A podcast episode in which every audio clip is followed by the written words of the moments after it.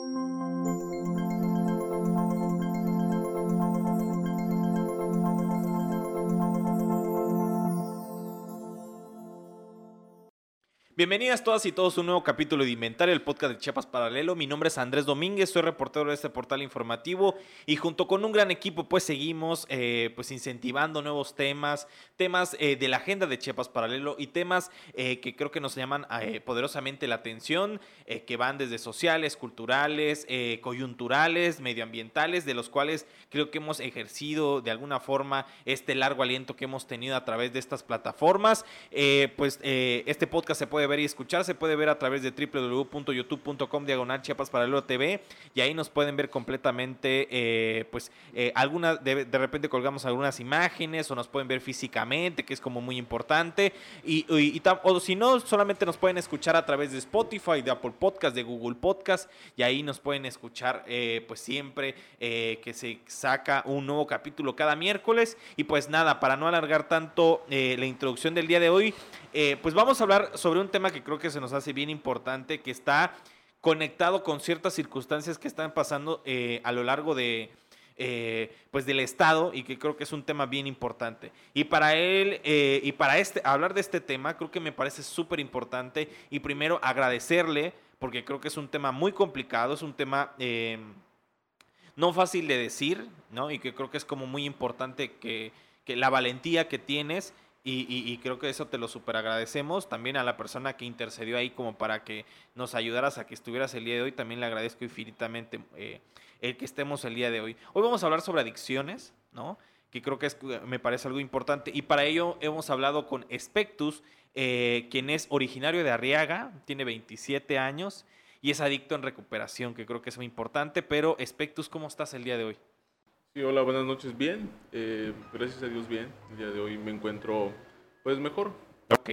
Oye, Spectus, primero cuéntanos. Eh, ya más o menos me mencionabas cómo fue tu traslado, ¿no? Me mencionabas que pasaste de Arriaga a Nuevo Laredo. No sé si me estoy brincando muchos términos, pero creo que sí. Pero cuéntanos un poco cómo fue tu niñez, cuéntanos hacia grandes rasgos. Ok, bueno, pues, mi niñez fue, podría decir que fue bien. Vengo de una familia cristiana de las cuales pues la familia siempre había estado unida, ¿no?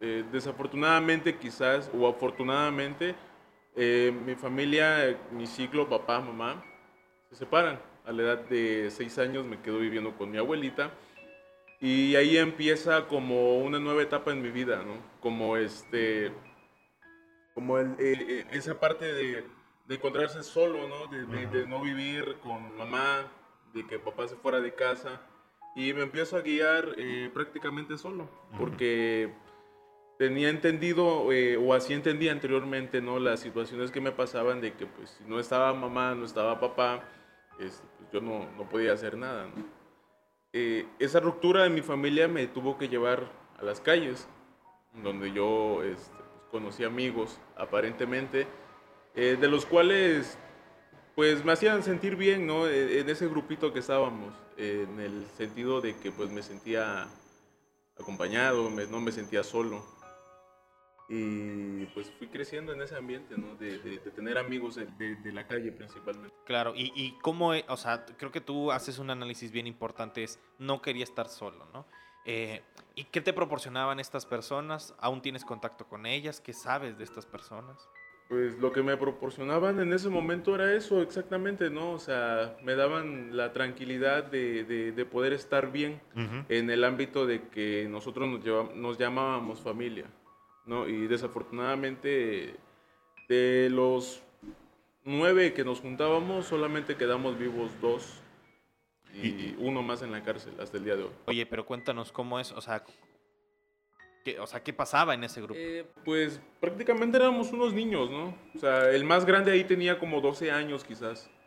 Eh, ahí fue la primera vez en que yo conocí eh, las drogas. ¿Qué, ¿Qué, droga? O sea, ¿cómo fue tu primer encuentro con la droga? O sea, ¿y qué droga fue? fue con la marihuana. este, yo vi fumando a, a, mi amigo y yo le pregunté qué se sentía. No, porque miraba que se reían, ¿no? Que eran felices. Y exactamente eso fue lo que él me dijo, ¿no? Que iba yo a olvidar mis problemas, que iba yo este, olvidarme que papá no estaba, que mamá no estaba. Y fue ahí donde yo dije, bueno, la pruebo. Quiero ver si es cierto lo que él me dice, ¿no? Que realmente puede ser feliz con, con, con eso. y, y, cuéntanos, ¿sí, fue, ¿sí fuiste feliz en ese momento? Fue placentero. La felicidad fue momentánea. Pero después de que se acababa el efecto tenía que conseguir más y fumar más para que siguiera esa felicidad. Exacto, eso es como bien... Eh, pero bueno, a ver, o sea, todo tiene un costo. Digo, nos estamos saltando muchas cosas, pero todo tiene un costo. Así es. Cuéntanos cuáles son esas encrucijadas de decir, bueno, tengo 11 años y qué está pasando con mi vida en ese aspecto. O sea, pues ¿cómo la voy a conseguir si no? Ajá. Pues yo creo que en ese momento no fue tan difícil conseguirla porque mis amigos me la proporcionaban. Ok. ¿no? Eh, quizás así fue seis meses de que ellos me daban y... Pero llegó el momento en que yo tenía que comprar mi propia dosis, pues, porque este, pues a medida que iba yo consumiendo más, iba creciendo más la necesidad de consumir más, más, y entonces no trabajaba en ese momento. Entonces ahí empieza una parte de robarle a mi abuelita, robar en casa, ¿no? Porque pues de ahí empezó todo, ¿no? O sea, empezar en casa, robar, robar o vender algo con tal de conseguir dinero y, comprar una dosis. ¿Y qué te decían tus, tus, amigos? O sea, que ellos te lo podían conseguir. ¿O, o, qué te decían al respecto? Eh, pues me llevaron al, al, punto. Al punto. O a la tiendita donde se vende. Me presentaron a la persona que, que vendía. Y entonces fue como una puerta abierta, ¿no? De decir, es de los míos, es mi amigo y cuando él quiera puede venir y comprar. Oye, pero a ver, todo lo que hemos dicho para una persona común, o sea, no se le hace lejano de alguna forma, ¿no? O sea, ya lo he escuchado de alguna forma. Lo que sí quisiera puntualizar es cómo es ese punto. O sea, porque creo que mucho de este tema de las adicciones viene por esas personas que nosotros decimos, ah, pues no pasa nada, es mi vecino, es lo que sea pero juega un papel bien importante, ¿no? ¿Cómo era esa persona? Digo, sin describir de nombres ni nada, pero ¿cómo era esa persona? O sea, ¿quién era? Mm. Pues yo creo que para mí en ese momento era como, no sé, quizás como un, dios, lo veía. Eh, trataba de pues siempre trataba de, aparentemente o a su manera de pensar de esa persona era como que lo mejor que le pueda ayudar a él. O sea, como amigo o como hermanos, como nos hacíamos llamar. Entonces él te la proporcionaba. Él me la proporcionaba. ¿Y, y cómo, e, y, cómo eran estos, estos tratos contigo? ¿Cómo era? Eh, no, simplemente era de que yo le decía a él, ¿sabes qué? Eh, se me acabó o no tengo dinero para comprarla, ten no pasa nada, en algún momento me la vas a pagar. ¿no? En algún momento cuando yo no tenga, tú vas a tener y me lo vas y, va a ser al revés, ¿no? Tú me vas a invitar a mí. Claro. ¿Y es y eso a qué edad fue? Eh, a los nueve años. A los nueve años. Oye, a ver, cuéntanos entonces un poco. Me mencionas que tuviste un cambio hacia Nuevo Laredo, pero cuéntanos cómo fue avanzando un poco más tu, tu niñez, ¿no? O sea, ya me mencionas que estás con bueno, algunos conflictos con tu abuela, el tema de la soledad, que creo que se me parece muy importante. Cuéntanos cómo avanza tu vida. Ok, eh, por lo mismo, por las adicciones o en el ámbito de, de, drogas donde yo me manejaba, este, en Arriaga pues hay una parte donde, el ferrocarril donde pasa la bestia, ¿no? Así se le llama al, tren de ahí. Bueno, yo ahí conocí a una persona que era como un pollero, usaba gentes, y te digo, no trabajaba, tenía yo que buscar la manera de solventar mi adicción. Entonces yo empecé así, eh, en esa parte yo empecé a involucrarme con esas personas de avisar si habían soldados, si habían este, mm, gente de, de, gobierno, para que ellos pudieran pasar de Arriaga hacia Chahuites. Okay. ¿no? Entonces yo ahí conocí a esa persona que venía exactamente de ahí, de, de Tamaulipas, de Reynosa. Él era de Reynosa. Eso fue lo que a mí me llevó este, haciéndole trabajitos, eh, ganándome 200, 500 pesos, porque es lo que me daba. ¿A la semana? Eh, no, en, o el, cada, en, el, momento, Que, que, ocupaban pues prácticamente un servicio de, de halcón, por así Exacto, de pitazo, ¿no? Exactamente. Entonces, eh, eso me llevó a que me conociera o me diera la confianza a él y me ofreciera esa parte de, decir, de trabajar con él y traer gente de Guatemala, de, de Tapachula y cruzarlos hasta donde yo conocía, que en ese momento era hasta Chahuites. Ok, hasta Chahuites. Y, y- y- y entonces, a partir de este contacto con esta persona, ¿tú migras hasta Nuevo Laredo? Así es. A ver, cuéntanos, Eh, pero cómo- cuéntanos a qué edad fue, cómo fue dejar a tu abuela, cómo fue dejar tus amigos que estaban en ese momento, tu familia que tú me lo mencionabas, ¿cómo fue?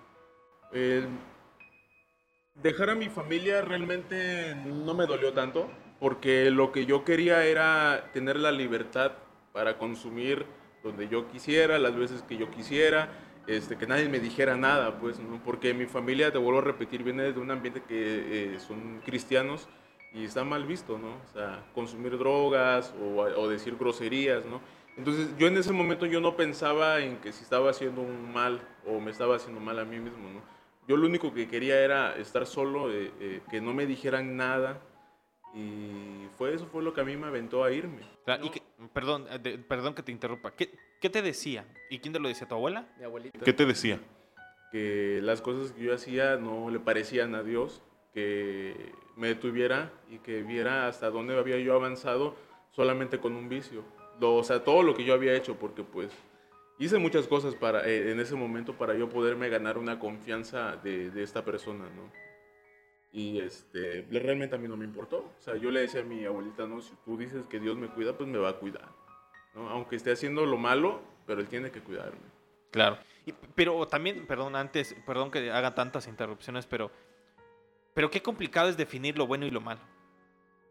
O sea, me imagino tú de 11, 12 años de decir, pues solamente estoy haciendo lo que para mí es felicidad, ¿no? ¿Alguna vez lo has reflexionado? Sí, incluso desde niño, porque te digo, eh, sé, afortunadamente sé que es bueno y sé que es malo. Y sé que las cosas que estaba haciendo en ese momento, sé que no estaban bien. Yo lo sabía. Y yo sabía que iba yo a tener consecuencias. ¿Cómo qué cosas? Como quizás acabar en la cárcel, eh, en la adicción, quizás ya no poder parar, consumir más, conocer más drogas o incluso hasta acabar muerto. Claro. ¿Por qué? Porque, no sé, yo tenía una idea desde niño que a pesar de que iba yo a la iglesia con mis papás, pero a mí me gustaban ver series de narcotráfico, eh, escuchar músicas que le hacían eh, eh, pues hablar bien ¿no? de la delincuencia. ¿no? Y esa parte a mí siempre me ha gustado. No, omití algo de que este, a la edad de 11 años yo voy al, al batallón que está en Arriaga y yo quise ser militar, pero no me aceptaron por mi estatura, que porque estaba muy pequeño, tenía que firmar mi mamá. A mí siempre me, ha llamado esa atención, ¿no? las armas, ¿no? los uniformes, y yo creo que esa fue la, fue como lo que más me motivó a decir, bueno, yo quise hacer las cosas bien, pero aquí no me piden papeles, aquí no me piden este, estatura, aquí no me... Pero aquí lo único que me piden es que yo esté dispuesto a todo. Y fue ahí donde tomé la decisión de irme a, a Nuevo Laredo. A ver, pero cuéntame cómo fue esa, esa travesía en ese momento. Pues llegas a una ciudad donde no conoces a nadie. Pero ¿cómo te fuiste? O sea, ¿te fuiste en bus? O sea, ¿te fuiste Sí, en un tráiler? No, eh, me fui con la persona que, con la que yo trabajaba en, en Arriaga. Ajá. Este, nos fuimos en carro particulares. Me acuerdo que iban tres camionetas. O sea, iban, iban en convoy. Y yo cuando íbamos pasando y, me, da- me daba cuenta del poder que ejercían en ese momento, de que solamente eh, con una clave, charoreale, pum, pasabas ejército, pasabas este, retenes y no había problema. A mí todo eso me empezó a gustar, el poder que tenían, de decir yo soy esto, eh, represento las siglas acá y esto. Oye, pero... ¿Y tú a cuántos años tenías en ese momento? 12 años. 12 años. ¿Ellos fueron tus ejemplos en ese momento? Sí, esa persona fue mi, como, como mi padrino en ese ambiente. Fue el que me enseñó lo que aprendí ahí, lo que hoy en día sé, lo- la metada diestra que le dan, que te enseñan a utilizar armas, eh, armar, desarmar, o sea, todo lo que tenga que ver con... En ese ambiente. Prácticamente sí, como en el ejército la parte de la el, eh, de infantería, ¿no? De los... Lo que tú querías al final de cuentas. quería exactamente. Oye, eh, me- me- me- eh, te pregunto puntualmente, ¿llegar a Nuevo Laredo cómo fue? Eh, en, el mom- en ese momento fue lo mejor que, que- que a mí me pasó. O sea, yo vi en ese momento y futuricé mi vida como la persona que me había yo, con, la que me había yo conectado al ver los lujos que tenían, cómo vivían, la manera en que vivían a mí me gustó mucho. ¿Y qué vivía? O sea, pero ¿cómo vivía esta persona? ¿Cómo, o sea, cuéntanos. Mm, Digo, sin de- describir, o sea, puntualmente cómo vivía. Pues vivía bien, o sea, no le hacía falta nada. Económicamente, claro. O sea, dinero, carros, eh, drogas. No tenía que comprar más drogas. Ya lo tenía todo regalado, ¿no? Eh, vestían bien. Eh, eso fue lo que a mí me llamó la atención. Pero más, más, lo que, eh, lo que me hizo a mí anclarme fue en decir, no fui militar, pero estoy vestido como tal. Y tengo droga. Oye, pero bueno, entonces eso fue a los 12 años. Pero, o sea, tú llegas, no sé qué contraste podría tener, pero tú llegas a Nuevo Laredo, pero al final de cuentas te encuentras solo. O, o- vivías en una casa donde vivían otras personas, o cuéntanos un poco más. Eh, cuando yo llego a Nuevo Laredo, eh, nos. Prácticamente me ubican en una casa de seguridad con 36 elementos, de los cuales todos son mayores. eh, éramos como dos menores de edad. ¿no? Y llegar ahí fue, al principio fue. Y ver todo, todas las escenas que se hacían así, realmente pues me dio miedo. ¿no? Eh, pero a la vez estaba, era como un juego en mi mente de decir, tengo lo que siempre he soñado, ¿no? O sea, mis vicios a, a mi alcance, eh, dinero, no necesito mamá, no necesito papá, pero tengo que hacer esto, nunca lo he hecho. O sea, existía el miedo también, ¿no? Y quizás yo creo que el miedo fue parte fundamental para mí, para sobrevivir en esa parte. ¿no? Claro. De hacer las cosas por miedo a que si no lo haces tú, alguien más lo, te lo va a hacer. Claro, y tú estabas dispuesto a hacerlo, ¿no? Estaba dispuesto a hacerlo. Oye, pero entonces, ¿cu- ¿cuántos años estuviste en Nuevo Laredo? ¿Cómo, cómo fue? Estuve cinco años en Nuevo Laredo. Y bueno, en esos cinco años, eh, ¿qué pasó de ti? O sea, en el tema de las drogas, por ejemplo, en el tema de tu consumo. Eh, conocí muchos tipos de drogas. A ver, cuéntame, ¿cuáles, Este- ¿cuáles tipos de droga? Empecé consumiendo cristal o la meta. La consumí durante ocho años. Eh, fue algo que ya había con- en Arriaga conocí la marihuana, la cocaína, ¿no? Pero al, al- al conectar con esa, con esa droga fue algo que o sea, erradicó totalmente mi manera de ser, me volvió frío, me volvió una persona que no tenía sentimientos y lo ocupaba precisamente para eso, para no sentir, ¿no? Eh, no dormía. mm, se me olvidó por completo que yo tenía una familia, se me, se me olvidó por completo que de dónde yo venía, ¿no? O sea, me enfoqué en lo que yo era en ese momento. Y consumía eh, quizás un gramo. ¿Que es mucho o es poco? eh, en ese momento para mí era mucho. Ok. ¿Cuántos años tenías en ese momento? Tenía 15? como 15, Ok. 16 años. Sí, pero este, pues digo, mi adicción fue creciendo, ¿no? Mi adicción fue creciendo. eh, O sea, un tercer paso fue eh, el cristal. El cristal. ¿Cuál fue el siguiente paso? fue la heroína. Inyectarme heroína fue también otro paso de decir, es la mejor droga que he probado. Porque la ocupaba precisamente después de cada evento para yo poder relajarme, para poder dormir. No, este. Siento que fue la heroína, fue la que más, eh, la droga que más me, me- me dio de, ¿Adicción? de adicción. Fue más grande que el, que el cristal, que la meta. Y eso que el cristal es súper adictivo. Sí, pero la metafetamina es más. Son tres veces mayor. Oye, eh, Spectus, ¿qué tal si, si hacemos un, eh, un pequeño corte de, de esta, de esta plática, de esta conversación súper interesante? Y pues seguimos con más platicando contigo sobre este tema de las adicciones.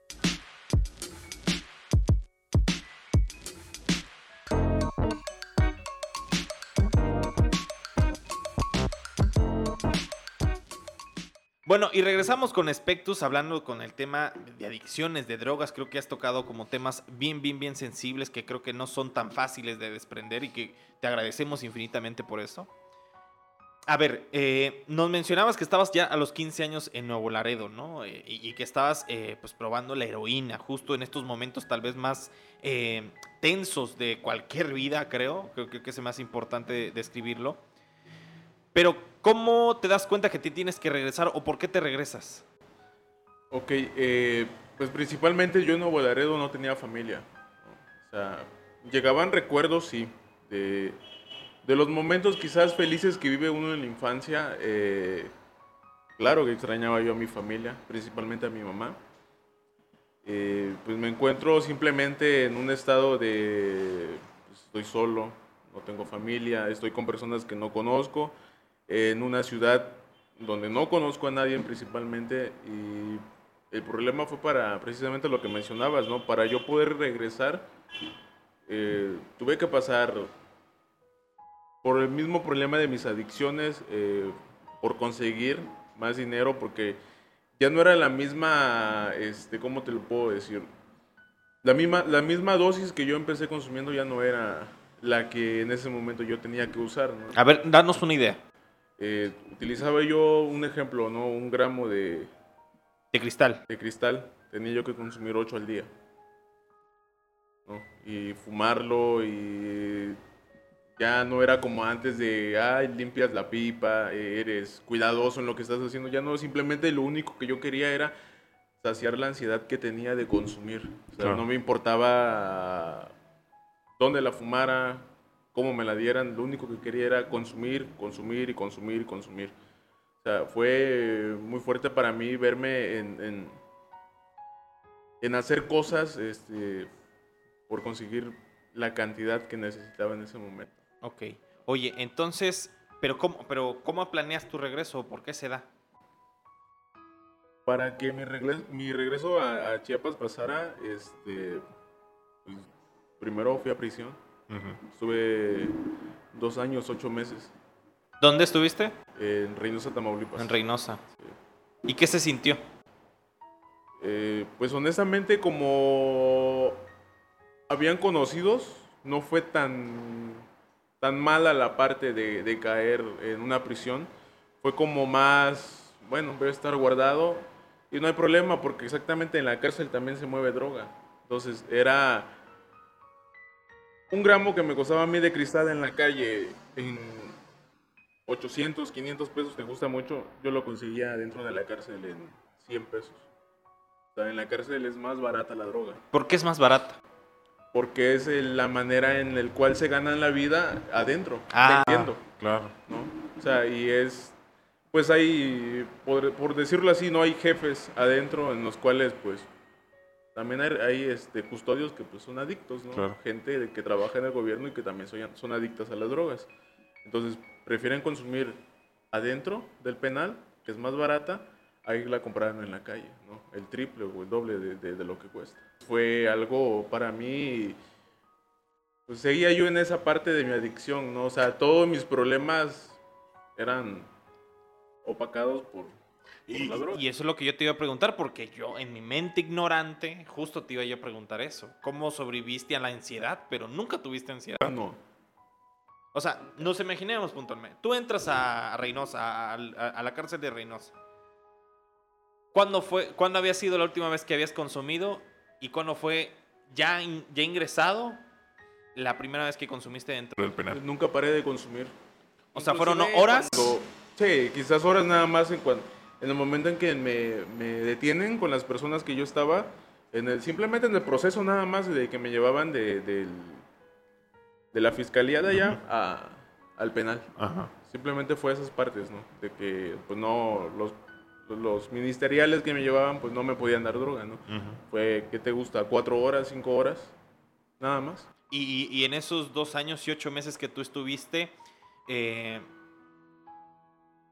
¿llegaste a alguna reflexión? No. Afortunadamente, y te lo digo afortunadamente porque creo que fue necesario eh, pasar muchas etapas, ¿no? De, dolor, de de verme en un sentido de decir, o quizás sí lo pensaba en decir qué está pasando con mi vida, ¿no? O sea, ya estoy en la cárcel, bueno, ¿qué sigue? Pero te digo, entraba esa parte de, pues tengo droga. Se me olvidaba por completo dónde estaba, ¿no? O sea, porque todo el tiempo vivir, eh, vivir pues precisamente drogado, ¿no? Tener una, una dosis que te, realmente te hace olvidar de todo. Oye, ¿y qué, y qué conseguías adentro? Pues la, lo que era principalmente eso era cristal, era heroína. ¿no? Y cuando no había esos materiales, pues, tenía que usar cocaína. Oye, te pregunto, saliendo de este lugar, em, ¿qué haces? Eh, me mandan para Playa del Carmen. ¿Y cuándo estuviste en Playa del Carmen? Estuve dos años. ¿Y qué tal? Eh, pues te puedo decir que también fue algo bueno en ese momento porque eh, conozco más adicciones. Eh, Playa del Carmen es un lugar turístico. Empiezo a conocer los ácidos, las tracas, eh, LCDs, y por ende igual el cristal. Era, son como tres tipos de cristal que vendían allá, ¿no? De colores. Era el azul, el rosa y el blanco, el que es normal. Pero es diferente efecto.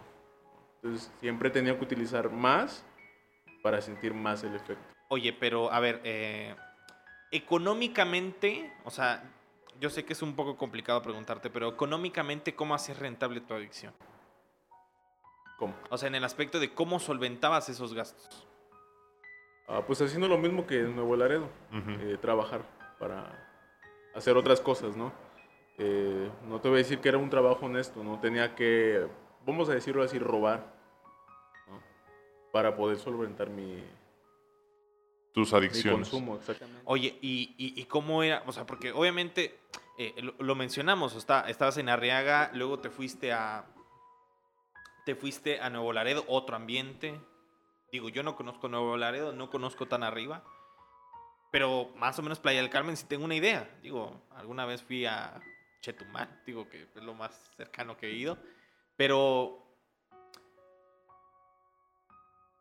es importante mapear cómo el consumo, no importa geografía, no importa contexto, está. ¿Por qué crees que está? Mm, yo considero que mientras haya quien la compre, va a seguir viendo quien la venda en cualquier parte de México, ¿no? En cualquier parte de Chiapas. Porque Inclusive eh, hay personas que no son de acá y traen una droga nueva. Entonces, dale a un niño un juguete nuevo y, eso encanta. Claro. creo que eso es lo que pasa realmente. Al menos te digo, eh, yo en Arriaga yo no conocía lo que era el cristal, lo que era la heroína, porque en ese tiempo no se escuchaba mucho. O sea, lo mucho que te vendían eran cocaína, marihuana, piedra. Piedra. Lo más de, vamos a hablarlo así, ¿no? Eh, en, ese momento la piedra era como el cristal, era la novedad. O sea, y el que consumía piedra era, era un adicto que tenía que estar muy arriba, ¿no? Porque no cualquiera te consumía piedra. O sea, ¿el consumo también se ve por rangos? O sea, ¿se ve por jerarquías? Prácticamente así lo ven. Ajá. Así lo, así lo veía yo. Porque este, habían personas que tenían que consumir o triplicar su consumo de heroína. Tres arponazos en el momento. O sea, triplicar la dosis en la jeringa. Yo con, solamente con una, con esa me bastaba. Habían personas que no. Entonces, para mí, en ese momento o en ese ambiente era de que si tú consumes tres veces lo que yo, tienes mi respeto. Porque yo no puedo. Es lo mismo que pasa con diferentes tipos de drogas, ¿no? Yo empecé, te digo, yo empecé con la marihuana y veía que mi amigo se fumaba dos cigarros. Yo solamente con unos besitos, dos, tres este, fumadas, pues ya me drogaba. Y ellos no, tenían que consumir dos o tres cigarros y acabárselos y todavía seguían fumando más hasta terminarla. Pero entendí en ese momento que no era porque eran más que yo, ¿no? Simplemente que su adicción ya había llegado a un límite mayor al que yo, porque yo apenas estaba empezando. Oye, y yo te pregunto, me mencionabas al principio que esta idea de de, de los corridos que tú me mencionabas al principio, de esta idea que se tenía sobre el norte, de esta, esta cultura fuerte que se tiene, con, por ejemplo, con grupos eh, delincuenciales, que también está mucho asociada, por ejemplo, con las drogas, ¿no? ¿Tú te sentías realizado en ese aspecto, por ejemplo, de decir, bueno, yo ya estoy consumiendo lo que siempre quise? Sí. Te digo, desde niño a mí me llamó la atención mucho. Eh, ahora entiendo que lo que se cantan, lo que se dice en las canciones, como le dan, alardean lo que es su vida, no es realmente lo que pasa. O sea, el que realmente ya estuvo ahí sabe que no es como, ay, es que soy el mejor, tengo carros, tengo esto, ¿no? Es un infierno que se vive porque realmente nunca te van a contar la verdad de lo que es en ese ambiente. Sí, claro, o sea... A mí me llamaba mucho la atención porque mencionaban mucho drogas, eh, dinero. dinero, poder, carros, lujos, mujeres, ¿no? Y a mí me llamaba la atención todo eso. O sea, te digo, darle a un niño un juguete nuevo y ofrécele algo que nunca ha tenido en su vida y que para él sea interesante, va a ser hasta lo imposible por, por, obtenerlo. Y eso fue lo que pasó conmigo. Cuando me encuentro ya realmente en ese ámbito y veo que me veo más arraigado en el consumo de drogas y se me olvida por completo los carros, Claro. las mujeres, eh, tener una casa grande, mansiones, tener, no sé, en ese momento las Hummer, era lo que más se miraba, ¿no?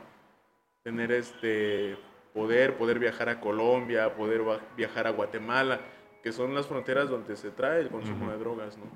Eh, a mí se me olvida por completo porque me, me- me- mi atención fue directamente al consumo, o sea, simplemente a consumir. Que fue esa parte, esa idea que me llevó a meterme más y más a, cons- a conseguir más drogas. Pero para mí se acabó esa, como ese sueño, ¿no? De, de querer ser como las personas o los personajes de los corridos. Ujú. Oye, entonces estabas en Playa del Carmen. ¿Cómo te regresas a Chiapas? Digo, ya lo volví a repetir, creo que en Nuevo Laredo, pero creo que te fuiste primero a Playa del Carmen. ¿Cómo te regresas? ¿Por qué te regresas? Eh, en Playa del Carmen me regreso, salgo de ahí, pero no, no me vengo a Chiapas. Me voy a Guadalajara. Sí. En Playa del Carmen, pues tuve que trabajar, este, mis, mis adicciones fueron creciendo. Eso de ley todo el tiempo consumía. Pero por ende también, ahora me mandaban a trabajar a, a- a Guadalajara. Guadalajara, ¿no? ¿Y ahí qué, qué onda con tus adicciones? Pues empeoraron.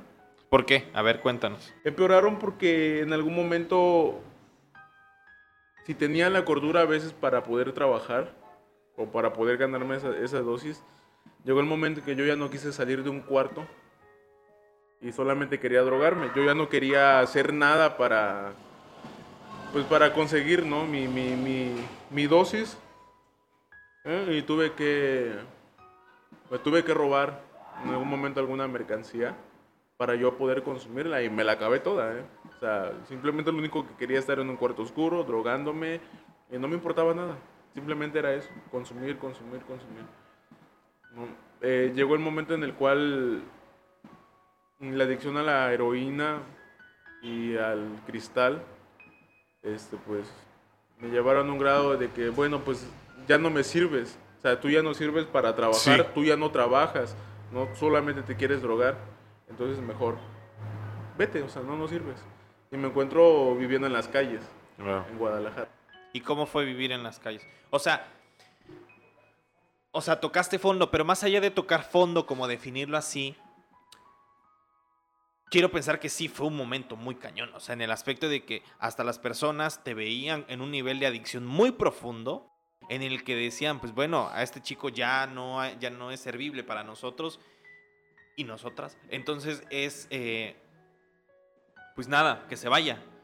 ¿Cómo fue eso? O sea, ¿cómo fue sentirse, sobre todo, ¿sabes cómo? Aparte de desechable, nuevamente en esa soledad. Fue algo muy duro para mí, este, darme cuenta que incluso esas personas ya no les servía, yo ya no era útil para ellas. El vivir en una casa y al final quedarte durmiendo en la calle completamente fue algo que, que me marcó y en ese momento, este, pues sí me acordé de mi familia, ¿no? Y ahí es lo que tú me preguntabas hace rato, si en la cárcel yo tuve esa reflexión, no, pero quiero decirte que en la calle sí lo tuve. O sea, y me vi a mí mismo tirado, descalzo, este, pidiendo que alguien te regalara un plato de comida, ¿no? Y que muchas veces me lo hicieron. Eh, me humillaron. ¿no? ¿Te humillaron por qué? Por pedir un plato de comida, por pedir un vaso de agua. Eh, hay personas de las cuales eh, ven a un indigente, por así decirlo, y, y lo primero que dicen, ¿no? O sea, ¿por qué no trabajas? O solamente pides. Yo que estuve ahí te puedo decir que, que en ese momento yo no quería, no pensaba en trabajo. No pensaba en todo lo que había yo pasado para llegar a esa etapa de mi vida, de, de estar en una ciudad sin conocidos, sin familia, y solamente lo único que pasaba en mi mente era arrepentimiento. Y quería yo regresar de nuevo a mi casa, extrañar eh, a mi mamá, a mi abuelita, y recordar los consejos que en algún momento me dijeron, ¿no? Y recordar que desde un consumo de marihuana tuve que llegar a muchas situaciones desagradables en mi vida y acabar completamente en la calle, ¿no? Se acabó la fantasía de, de vivir en un mundo feliz que me proporcionaba en ese momento las drogas. Eh, y ahí empezó mi infierno realmente. Oye, entonces, eh, estando en Guadalajara, pues oh, estabas a medio, a, a- a medio país de, de alguna forma, ¿no?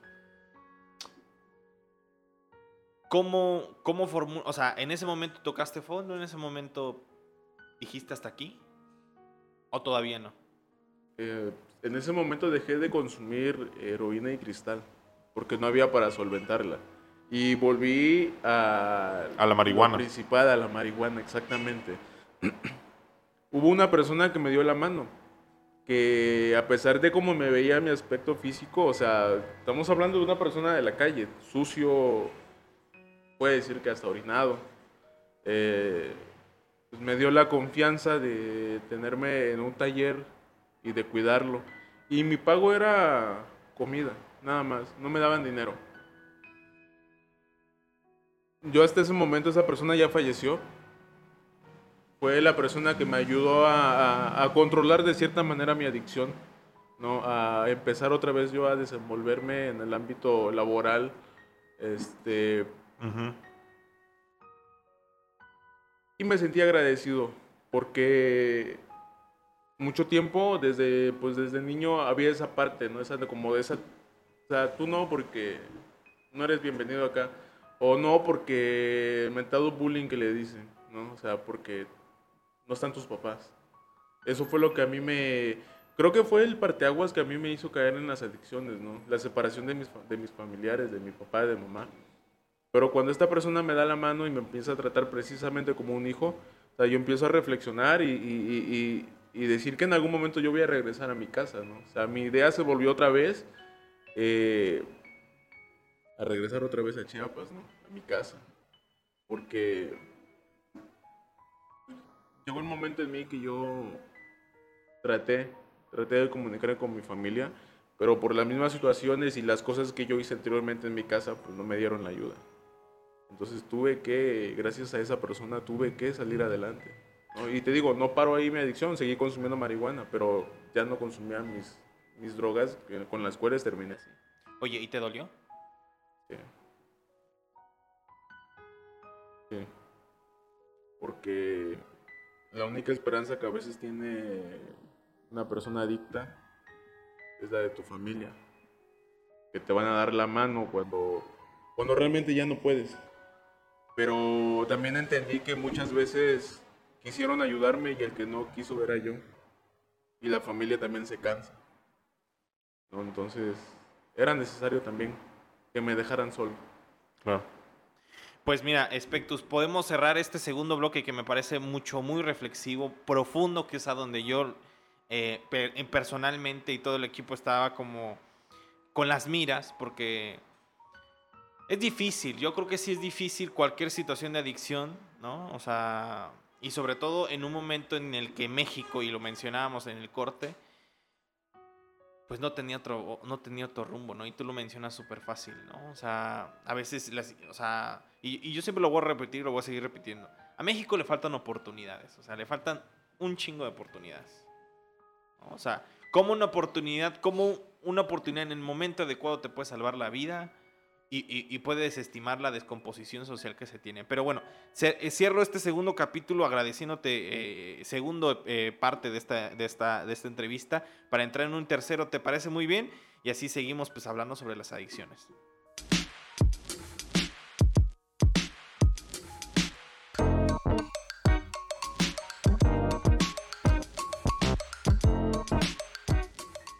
Y regresamos en este tercer y último bloque, pues hablando con Espectro sobre adicciones, que creo que nos has dado un testimonio bien, bien, bien interesante. Y sobre todo temas que creo que se nos hacen bien importantes. Lo hablábamos al corte y yo creo que es importante mencionar que eres un sobreviviente de la violencia que se desató en el país en un momento bien importante. Y eres un sobreviviente de las adicciones, que creo que es lo que nos trae el día de hoy acá a hablar sobre ese tema. ¿Cuándo comenzaste a, a, a recapacitar de alguna forma sobre el tema de las adicciones que ya, ya se habían elevado mucho, por ejemplo, ¿no? Cuéntanos cómo fue ese, cómo fue ese, ese tránsito. Cuando eh, en Guadalajara yo conocí a una persona, a una mujer, de la cual eh, pues, fue importante en mi vida. Y cabe mencionar que gracias a ella fue que yo este, empecé a moderar un poco el consumo de drogas.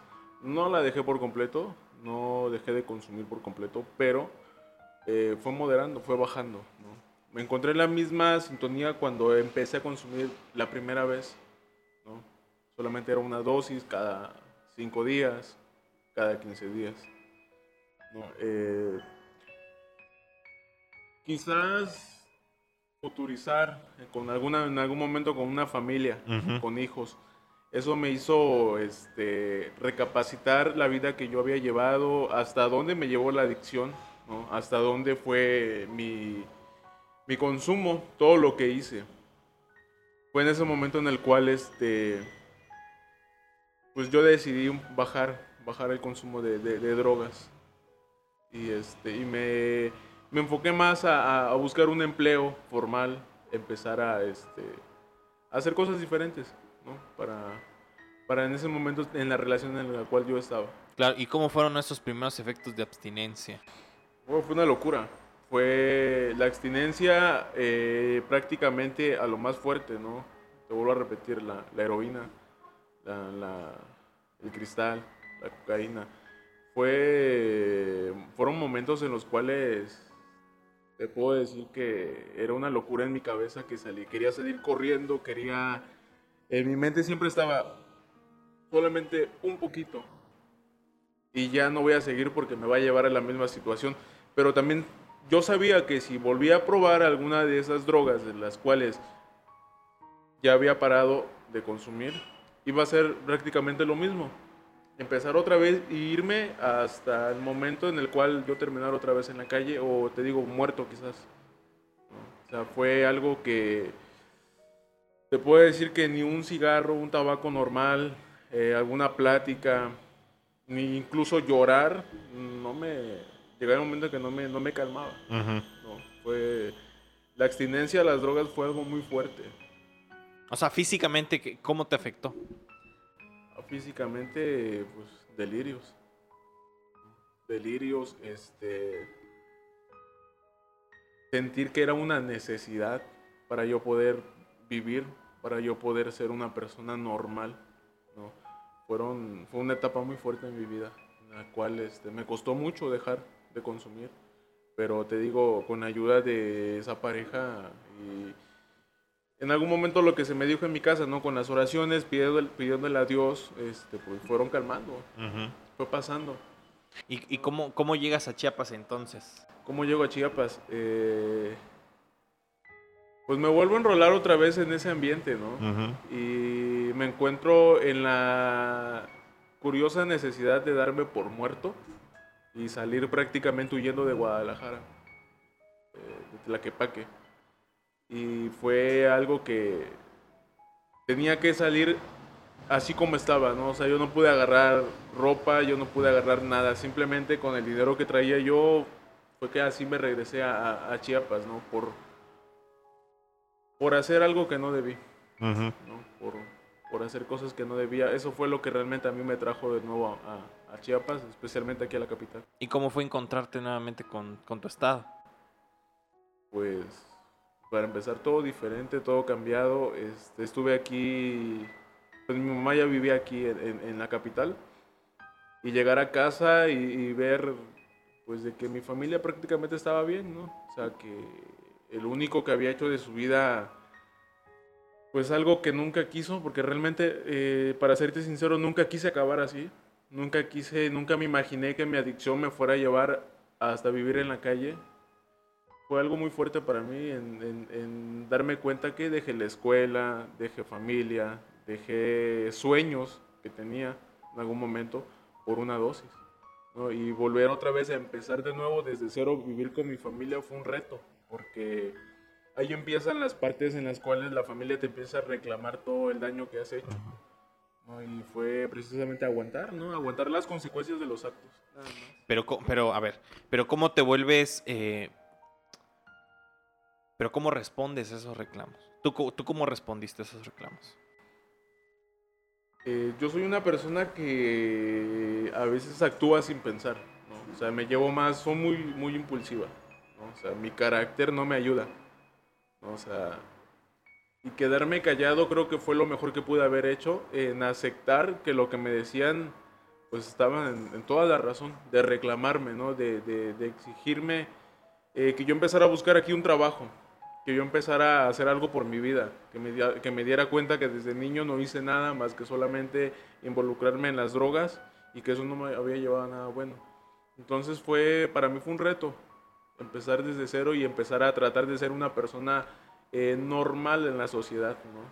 ¿Y, y- y cómo te acercas eh, al grupo? ¿Cómo te acercas? ¿Cómo llegas a ellos?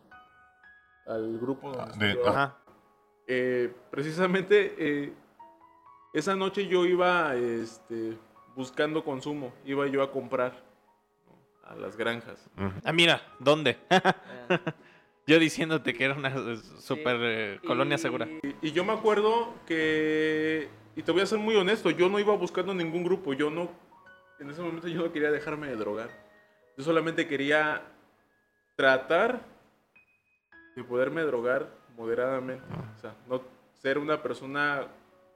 Hay muchas personas que consumen, independientemente de la droga que sea, pero saben consumir, ¿no? O sea, consumí hoy, ok, mañana me tengo que levantar a trabajar y ser una persona este, normal, ¿no? O sea, poder llevar un consumo moderado. Yo quería hacer esa parte, yo sabía que no podía. Y en mi camino me encuentro el grupo. O sea, ¿por qué entré? En ese momento yo no sabía. Ahora entiendo que era porque era la necesidad que realmente yo ya no quería consumir. Y te puedo asegurar que este, fue también un reto sentarme y Y compartir. después reaccionar y decir, ¿y qué estoy haciendo aquí si yo iba por esto? ¿no? O sea, yo iba por una dosis, ¿qué hago acá? Fue algo que me sentí juzgado Ujú. cuando entré, ¿no? Me sentí como que era yo un ser único y que todos me miraban y... Y cuando empecé a escuchar a esas personas y me compartían también su experiencia, que eran similares en la adicción a la mía, hasta dónde habían llegado, qué es lo que habían hecho con tal de conseguir una dosis, empecé como que a sentirme familiarizado. ¿no? Y me quedé desde ese momento que, que yo he estado ahí, que llegué a la agrupación, me quedé. ¿Y cuánto tiempo llevas? Eh, para serte honesto, ahorita llevo 10 meses.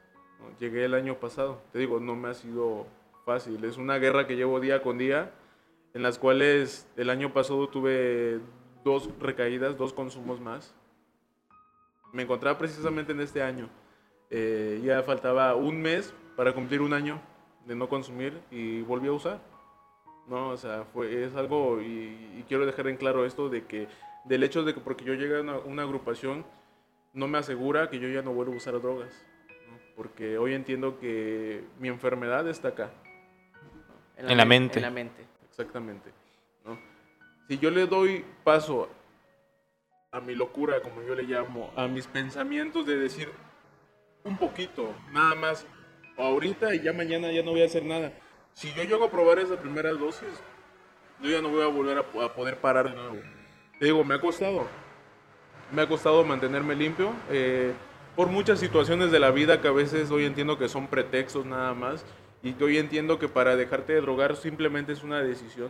¿no? Echar un vistazo atrás de tu vida, de lo que has hecho, hasta dónde te ha llevado. Y simplemente decidir es una decisión. Es lo que yo siempre me he planteado hoy en día eso, ¿no? O sea, tú decides si quieres vivir bien. Tú decides si quieres volver a pasar por lo mismo o quieres acabar muerto. Para mí, yo lo, yo lo veo de esa manera. Para mí esa es la última oportunidad que tengo. Para mí ya no es opción volver a consumir. Si yo consumo, pueda que esta vez yo no regrese a la agrupación y acabe muerto. O acabe de por vida en una cárcel. O peor aún, ¿no? En un estado vegetativo, en, una, en un hospital. Claro. Oye, y. Y todo lo que se comparte. Digo, yo siempre he tenido como un acercamiento. O sea, me, me- me parece importante todo lo que se hace dentro de estas agrupaciones. Hablando de narcóticos, de eh, alcohólicos anónimos. Porque muchas de esas problemáticas que se, que se entienden se solucionarían si uno escuchara. Creo. ¿no? O sea, porque como tú mencionas, es mucho, muy fácil juzgar y como lo que te mencionaba, ¿no? Hay inclusive personas, y yo seguro que sí existen, que mencionan, no, pues que los adictos, que todos los adictos se mueran, ¿no? O que todos los alcohólicos se mueran y vamos a tener un mundo mucho mejor, ¿no? Así como en esta idea de que si los separamos, ya la sociedad va a andar y ya no va a existir. Te pregunto lo siguiente. En este momento, en este Tuxtla, que tú conoces seguramente la geografía y el tema de la distribución, ¿qué tan fácil es encontrar cualquier droga? te podría decir que un 100%. Es muy fácil. Es como que si vas a comprar a la panadería, como que si vas a la farmacia y compras, no sé, eh, una jeringa. Vas a la, la barrotes de, de tu casa en la esquina y vas y compras, no sé, azúcar. Es lo mismo. A ver, ¿por qué lo dimensionas así? Cuéntanos por qué. ¿Por qué? Porque hoy en día eh, las personas, tú lo dijiste ahorita, ¿no? Juzgan al adicto, aquel que compra, aquel que consume, ¿no? Pero te lo dije hace rato, si no hubiera quien la vende, no existiría quien la consuma. O sea, el gobierno o la policía van y ven al adicto que está allá afuera, el que está consumiendo, el que se está drogando en el parque, el que está haciendo esas cosas. ¿Y por qué no me hablan de, de quién la vende? Claro. Porque seamos honestos, la policía sabe quién la vende, saben dónde. ¿Me entiendes? O sea, si vas en la calle y ves a una persona que se está drogando, es señalada. Pero el que la vende como paga, tiene el dinero, dinero paga todo. Claro. ¿no? O sea, es más fácil irse contra las personas que la compran que aquel que la vende. O sea, tú dices que, o sea, comprar droga es súper fácil. Es súper fácil. No. Es súper fácil porque eh, lo he visto y lo he vivido y he conocido personas del gobierno en las cuales están involucradas ahí. ¿no? Vamos a hablar un poquito del narcotráfico. ¿no? O sea, un ejemplo, tú. Tú eres, no sé, vamos a decir, un ministerial, alguien del gobierno. y Tú sabes que yo vendo. Pero como yo te pago a ti, me dejas trabajar tranquilo. O sea, Ujú. no te metes conmigo. O sea, no, ¿cómo, ¿cómo quieren erradicar la adicción o las personas, el consumo de drogas en Chiapas cuando la misma policía protege a quien las vende? O sea, va a ser súper fácil conseguir drogas hoy en día y quizás de aquí a dos, tres años, mientras no se ataque principalmente el problema desde la raíz, que es de donde se vende. Yo así lo veo, Claro. ¿no? Oye, eh, Spectus, para cerrar y, y- y ya dar como por terminada la conversación, digo, creo que se nos hace muy rico y, no- y nos sobran, bueno, nos faltan los minutos para analizar de forma profunda, pero yo creo que es algo bien importante cuando tú ves a otra persona que, a otra persona drogadicta, ¿no? O sea, ¿cómo lo ves desde afuera? Bueno, no sé si desde afuera o, o- tal vez desde adentro, o, o no sé qué visión tú tengas de ello. Pero cuando tú ves otra persona adicta, ¿qué ves? ¿Qué veo? Una persona adicta, activa, a mí me llena de tristeza. Porque la adicción solamente, el consumo de drogas, te puedo hablar de mí, el consumo de drogas solamente fue como la punta, ¿no? De la lanza de todos mis problemas desde la infancia, desde niño que yo vengo arrastrando. Todos tenemos un pasado. Todos tenemos carencias en algún momento vivimos. Eh, te puedo asegurar que la mayoría de las personas que consumen droga y están afuera y están activos, papá y mamá no estuvieron en la infancia. Tuvieron exactamente los mismos problemas que quizás tuve yo. Y a mí me da tristeza esa parte porque tú no puedes ayudar a alguien que no quiera ser ayudado. me da tristeza porque yo ya estuve ahí. ¿no? Sé lo que se sufre, tanto por una dosis más que necesitas, porque es una necesidad drogarte del diario para poder estar bien. Pero también sé que muy, muy, muy adentro de esa persona tiene, problemas, los cuales para la sociedad yo he escuchado que se refieren a ah, es que se droga porque quiere, ¿no? Porque es tonto, porque no sabe qué hacer con su vida. Yo te puedo decir que realmente yo cuando me empecé a drogar yo no sabía por qué era el motivo. Y fui entendiendo que simplemente no quería aceptar la separación de mis padres, no quería aceptar que la vida así es, ¿no? O sea, que yo no soy quien para decidir cómo vivir, ¿no? Lo que pasó, lo que pasó ya. Aquí en adelante me toca pues, tratar de, vivir a la manera en que hoy en día quiero vivir realmente. Yo elijo si vivo bien o elijo mal.